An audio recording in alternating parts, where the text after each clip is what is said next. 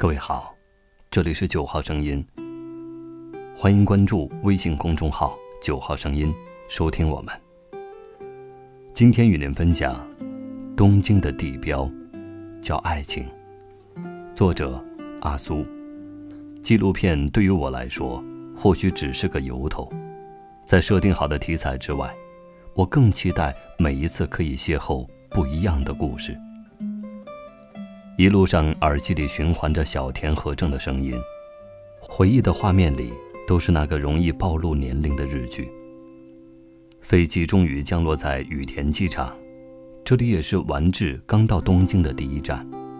背着大包小包的行李，还一直沉浸在九十年代的氛围里，没有回过神来，有点遗憾。机场外，没能看到丽香一样明媚的笑容。电车一路从黄昏开到天黑，地下铁出口处涌动的热浪，和着街上凌厉的风，是东京冬天特有的气候。路上都是行色匆匆的人，走过日本桥以外的两个街区，才开始似乎变得有点冷清的味道。不远处是一间居酒屋，暖暖的灯光倒映在河里。疲倦和饥饿感顿时袭来，双腿不由得朝着居酒屋的方向走去。居酒屋门外站着一个年轻人，风衣里裹着瘦弱的身体，显得周遭的空气格外的清冷。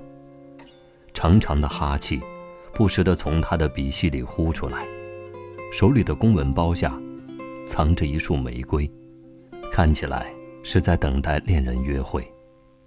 店里很多都是下班后来买醉的上班族，卸下了白天原本冷漠和焦虑的面孔，借着酒劲儿，放肆的大声嚷嚷着，放纵地撕扯着原本整洁的领带和西装。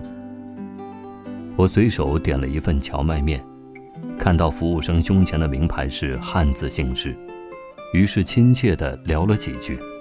这个从福建福清来东京打工的学生。年轻稚嫩的面容，写着一脸的期待。他随口说着，等到店里打烊之后，他是要和朋友去涩谷约会的。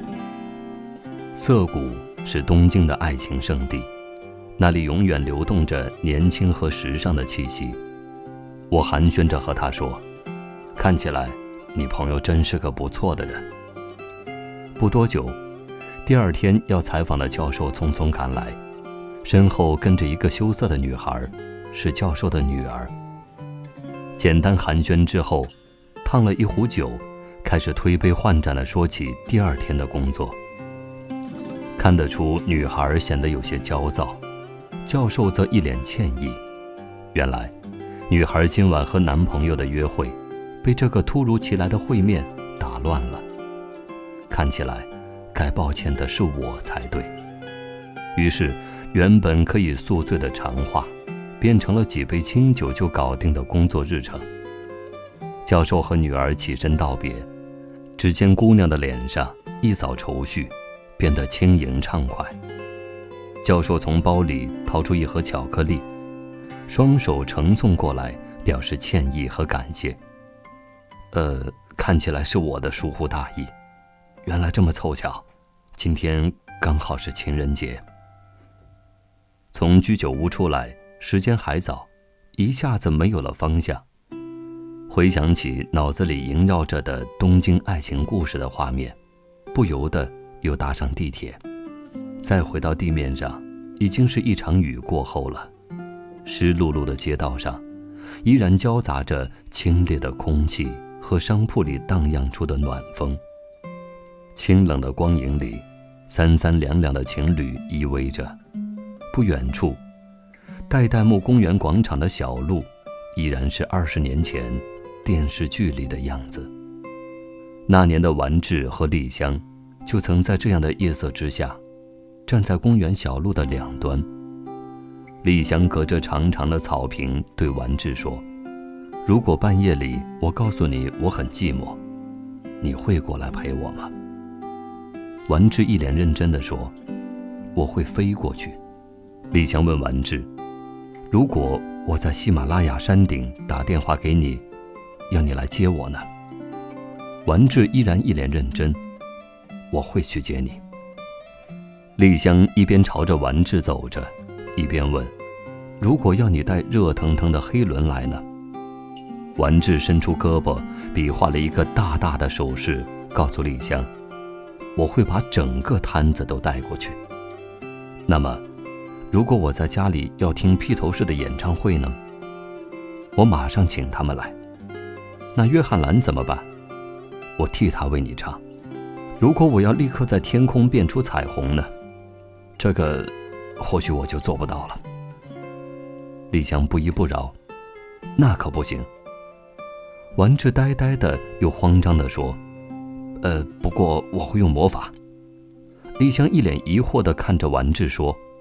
魔法，丸治魔法般慌张而笃定的一吻，换来了丽香意外又喜悦的眼神，就像是彩虹一样，留在我年少的记忆里。伴随着一个时隔二十多年的时空蒙太奇，变成了一个长镜头，出现在我面前的公园小路上。返程的电车上，路旁是情人节东京街道上飞逝的。各色霓虹，那些记忆里日剧中单车上迎风飞扬的长发，那些曾经与电影重叠过的流逝的青春，在电车的短暂交汇之后，变成了光影，飞快地向后堆叠着，越来越远。再从地铁走出，东京已是深夜，年轻人的世界。置换了白天这座城市的紧张。日本桥附近，愈加的冷清。隔着河，看着刚刚光临的居酒屋，已经准备打烊。门外是一个熟悉的身影。回想一下，竟然是那个夹着公文包，等待约会的年轻人。年轻的姑娘从店里出门，鞠着躬和同事们告别。是那个福清来的打工的学生，他轻巧地挽起那个等了他好久的年轻人的胳膊。在他们关于今夜的记忆里，可能没有等待的煎熬，没有服务忙碌的苦楚，甚至没有涩谷情人节盛大的狂欢，但是一定会有这清冷的河边，那份小小的甜蜜。每个人都有着不一样的爱情地标，在不同的城市，留着不一样的记忆。在东京，这座人与人适度冷漠城市的空气里，邂逅别人的爱情故事，重叠着梦和现实的光影。看到的，都是每一座属于爱情的地标。